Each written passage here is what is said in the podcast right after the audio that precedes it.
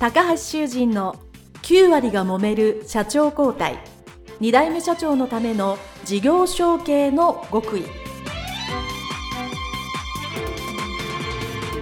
この番組は2代目社長専門経営コンサルタント高橋修人が経営に悩んでいる2代目社長やこれから社長になる後継者に向けて経営力を伸ばし会社を引っ張れるリーダーシップを身につけるための番組です。これまで数百社をコンサルティングした実績から2代目社長ならではの悩みを知りその解決のための独自理論によって2代目社長もまた従業員も幸せに仕事ができることを目指した内容です。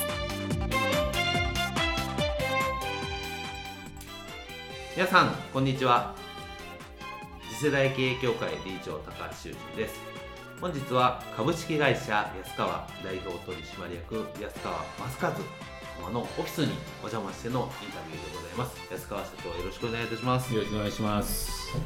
私と安川社長はですねある経営者勉強会で、まあ、一緒ということで僕は今日すごくこのインタビューを楽しみにしてるんですけどこの社長引き継いだ方にインタビューするっていうのはですね、その原型は実は一番最初に安川社長と、まあ、私と一緒にイベントっていうんですかね、交流会をもう8年ぐらい前にさせていただいたんですけど、そこが実はこのポッドキャストのプログラムの原型というか源流になってまして、今日はその大元のスタートの社長にお話が聞けるということで、私は非常に喜んでまいりました。それでは安川社長、あの、株式会社安川のご紹介と、簡単に自己紹介よろしくお願いします。はい。皆さん、こんにちは。株式会社安川の安川正和と申します。当社はですね、昨年11月、先月ですか、63年迎える会社でございます。素晴らしい。で、もともとですね、うちの親父がですね、包装材料、えー、物を包む材料、それから、えー、それに付随して、まあ、事務用品とか、あと物流機器、えー、まあ物を運んだりするのに使うような台車とか、まあコンベヤーとか、あとはパレット、それからあの大きいものあと自動倉庫とか、そんなようなものをね、やってる商社でございました。で、私がですね、たまたま学生時代ですね、ゴルフやるようになりまして、で、当社もですね、たまたまその時に、ホースト材の紐屋さんが、紐はもう、あの、とにかく儲からないと。いっぱい、いっぱい種類があるから。種類もあるし、もう紐なんて少ない利益で、単価も安いし、単価も安いしもうなんなやってられないって言って、今から約そうですね、50年ぐらい前に、紐屋辞めて、はい、ゴルフのネット授業やるって言い出すの。おはい。ね。その当時ゴルフのネットなんていうのはやってるのがあんまりなくて、で、たまたま私もその時に高校生だったんですけど、ゴルフ入ってたもんで、ゴルフのネットをね、はい、やるって話をしたらば、まあ私はあの、その当時、もともとうちは東京は新宿のね、ど真ん中ですから、うん、当然あの、えー、そんな大きい家じゃないんですけども、だいたいゴルフ入ってた連中って金持ちが多かったもんで、郊外で、そうですよね。庭付きの家に住んでまして、はい、で、たまたまあの、遊び行ったらですね、そこの親父が入ってきて、で、した友達が、親父、庭にネット張って練習したいなと。おいいな、そうな、庭でネット張って練習しようと。うん、そのネットどこで買うんだって、どう、どうすんだって言ったら、安川んちでやってるっつって、え、安川くんちやってんのって、はい、とかいう感じで、はい。そんな感じでですね、ゴルフのネット、まあ高校生ぐらいから売るようになりまして、私が。すごいですね。いや、本当に。で、そんなことがあって、ゴルフのネットを売るようになって、はい、まあ、たまたまそれが、あの、その時、ちょうどゴルフブームでね、もちろんあの、親父はそんなのは売らないで、なんか知らないけど、俺高校ぐらいからなんか、ゴルフのネットを売ったり、で、大学行った時にはたまたまあの、あの、新宿であるデパートにね、寄ってたんですよ。はい。そしたらば、その時に、後楽園球場がね、ちょうど人工芝球場になるわけです。おはいはい。そしたらば、売り場の人たちが、その当時は今と違ってね、ホームセンターとか、うんうんうん、DIY センターがないから、ないんですね。はい、何でもデパートに買いに来る時代だから。はい。で、そしたらどうしたんですか？って、いや、なんかあの、ベランダに人工芝引くのちょっと早かったね。はいで、人工芝を探してるんだって言うから、え、人工芝ですか？うちでやってますよって俺は冗談で言ったのね。そしたら、デパートの社員の人が、何、安川くんちやってんのかって、いややってます。すぐ入れろって言うわけですよ。はい。まあ、その当時はもう当然入れるにしてもね、食取引がないから、うんある一社とかまして入れてて、うんうんうんそれがね、すんごい売れたんですよ。はい。あの当時。はいもう入れりゃ売れる、入れりゃ売れるって時代うんうんうんで、その時にやっぱりその売り場の人が、安川くんちだと何やってんのって、いや、うちゴルフのネットやってるんです。そしたらその時やっぱね、ゴルフのネットもね、デパートあんまり売ってなかったんですよ。うんうんうん大体、そうですね、その当時も、ひょっとしたら水野さんがやってたややってないかぐらいでね、うんあんまりやってなくて、で、ちょうどあの、売り場にね、ゴルフのネットを貼って。シダさして、はいはいはい。今まではもう来たからボンボン打ってたのを、ちょっと打たしたいと。はいはい。まあまあそうですよね。ほんで、じゃあ安川君ネット貼ってくれって言って、売り場にネット貼らされて、はで、今度そのネット貼ったらば、外商の人が見に来てい。、うんあ、これはいいなと。これはあの、社長さんに勧めてね、社長の家とか、家であと自社ビルなんか持ってると屋上に、あ、屋上。にネット貼ってくれ。まあ今と違ったら室内に貼るって発想なかったから。うんうんほんで、なんか知らないけど、また外商さんがあの、一生懸命注文を取ってきてくれて、だから大学の時はね、その仕事やってましたね。それがまあ、まあ今もゴルフのお仕事やっとこれまでされる。スタートはそういう。スタートはそういうことで。そういうことだったんですね。で、会社を継ごうと思った時とかね、はい。継いだ経緯って書いてあるけど、まあ私はもうちっちゃい頃からそういう感じで、あ、小さい子かかららもうお父さんに、あのもう。いや、つより、もう、うちあの、昔、あの、下が事務所で上に住んでたからう、ーん。まあ、門前の小僧みたいなように、はいはい。あの、子供の頃から家で、例えば、中学生の時は、ハンコをさされたりとか、なんかそういう手伝いを。手伝いもアルバイトみたいのをね、ずっと。やってまして、あそうですね。でね大学入って免許取ったらば、うん。またあの、うちの袋っていうのは豪快なお袋で、はい。あんた明日学校行くのとね聞くわけですよ。はい。で、なんでって言ったら、明日学校行かなくていいから、こことこことで配達行ってくれと。その当時あの、ね、宅急便もない時代だから、はい。自分のところで配達しなきゃいけないと。うん。ところが人手不足でね、はい。いないわけですよ。配達する人が、運ぶ人が。だからもうね、馬車馬のようにね、バイトさせられてね、ほんとね、わ、わ笑い話じゃないけど、テストのね、2週間ぐらい前になると、親父の袋に、悪いけど俺学校行かしてくれないかな、俺留年したくないんだけど。したくないじゃないですか、俺そりゃそうですよね。だから学校行かしてくれっつって、これで学校行かしてもらってたのよ。逆だと思わない？そうですね。で、あの、でもまあテストが終わったらまたまた、会社のええお仕事をずっと、そう。それもで、ひどい時なんか、ゴルフ部だから、はい朝練があるわけですよ。はい。朝練習行って、うんみんな学校行くのに、や安川どうすんだって言うから、俺帰って家でバイトっつって、代わりにあの、返事しといてくれとか。でも、部活して仕事を手伝って、また部活してみたいな、ゴルフしてみたいな。うんうんまあ夜は夜でまた遊びね、遊び行ったり。まあ何やってんの本当だからあの、不思議なもんで、その当時、たまたまもうね、2週間ぐらい前に学校行くと、ノートをね、うん。借りてきて、うんもう友達に、まあ、テストどこでんだよ教えろよっつって、もうそこだけ一生懸命。覚えて。でそれも、コピー機がね、その当時文房具屋さんに並ぶ時代でね、なくて。あで、当然、あの、うちなんか、あの、普通の会社だからないわけですよ。ーうんうん。ところが仕入れ先の、あの、上場企業行けば、コピー機があるわけですよ。はい。だ上場企業に遊びに行きながら、コピーしてさせてもらって、ちょっとコピー借りていいですかってそう。コピーしてっつって。それでコピーして線引いて、だからもう大体決め打ちで、意外と成績良かったよ。もう4年の時にもうだって、ゼミ以外は全部タイ取ったし、すごいですね、そんだけ働いてて。働いてて。いや俺もなかなかやるなと思ったね。だから、その継ごうと思ったとか、継いだ経緯なんていうのはもう、もう昔からそういうふうに、もうレールを決められてたような気分で。ちなみにご兄弟は他にいらっしゃる？妹二人。妹二人。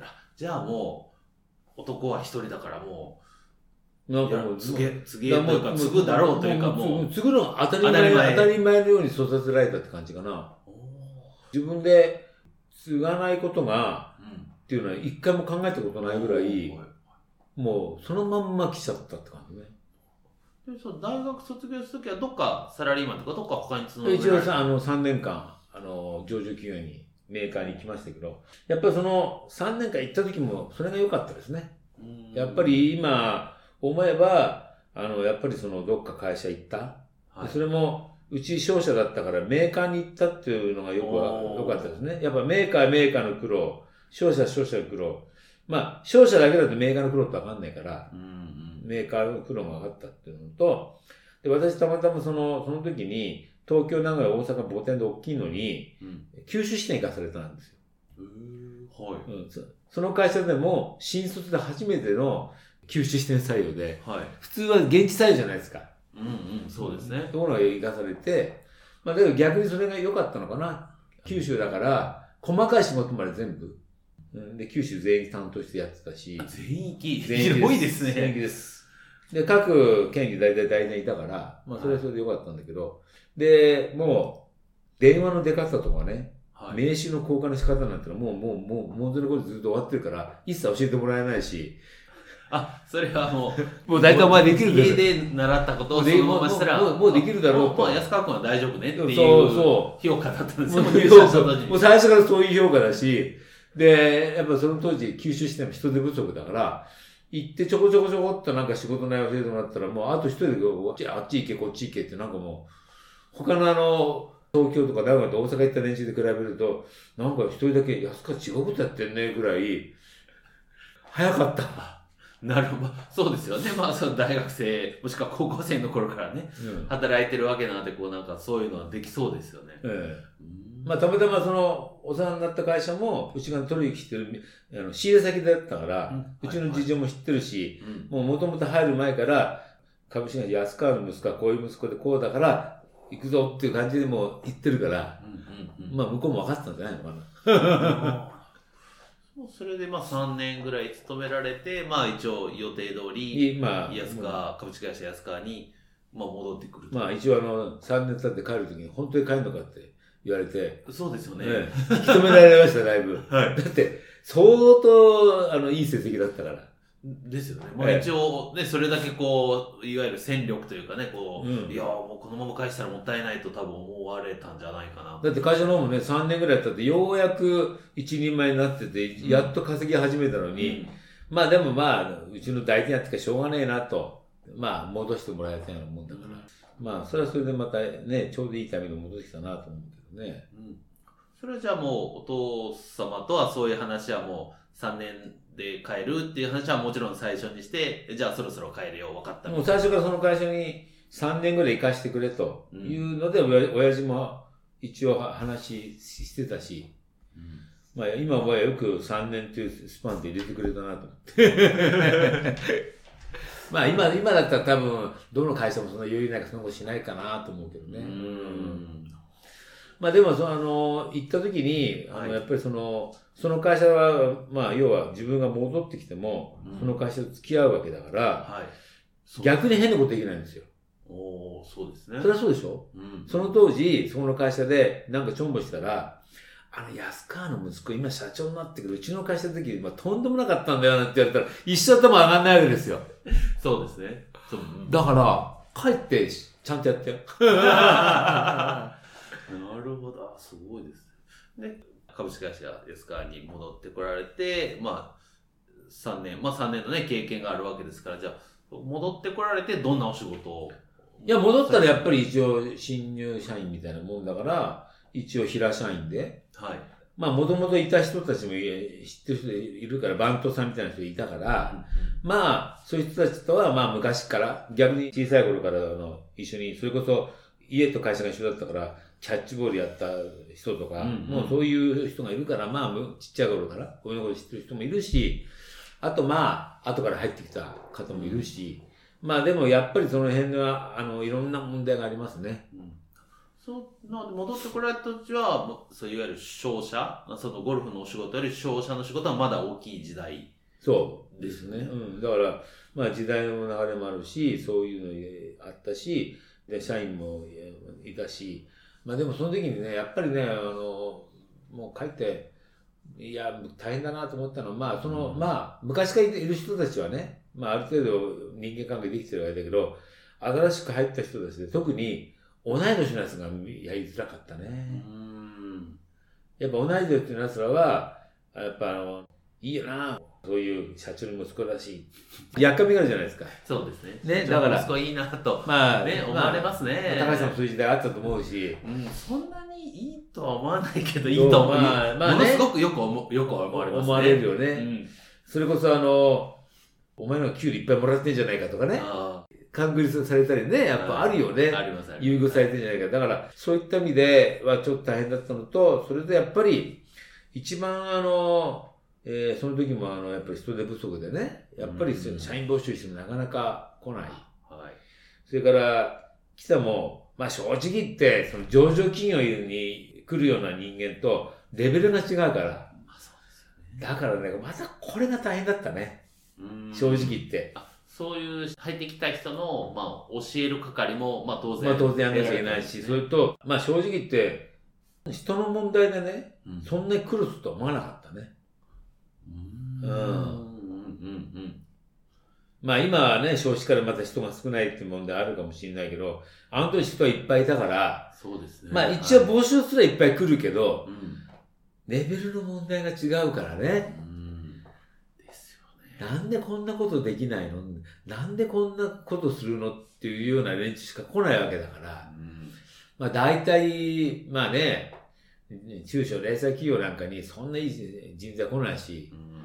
ね大体、後で思ったけど、やっぱりね、そういう会社にはそれなりに人間性来ないし、とんでもないのはね、間違ってすげえやつが来るわけないし、はい。来たら来たらまたあれだけど、なかなか難しいよね、そこはね。うんだから、まあ、一番困ったのはそういうとこかな、やっうんぱ、人の問題ね。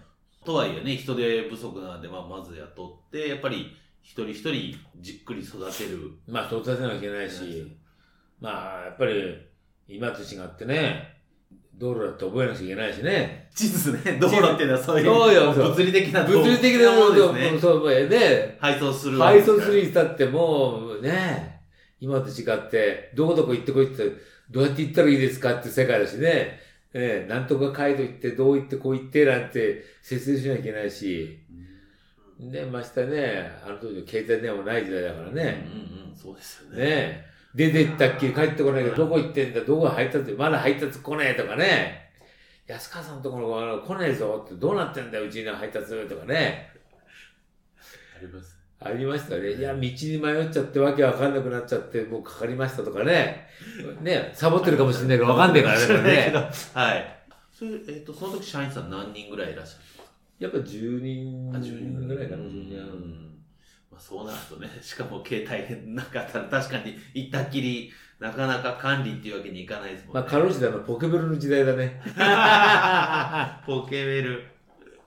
じゃあまあそういうまあ人のところで暮らされたということで、まあ、いわゆる社長になるまでは何年ぐらい、まあ、いわゆる後継者えっと、があったんですか？一、応、えっ、と、大学卒業22でしょ ?26、25で戻ってきて、うん、なんやかんやで、社長だったら40の時だから。40は。15年ぐらいは、15年ぐらいはは、で、いくつの時かな ?30、あ、ちょうどね、32?31 か2の時にう、ん。実はその、ううちの、もう大社員で働いてたお袋が死んじゃうんですよ。雲輪っかでね。で、もうそれはね、もうね、私としてもショックでしたね。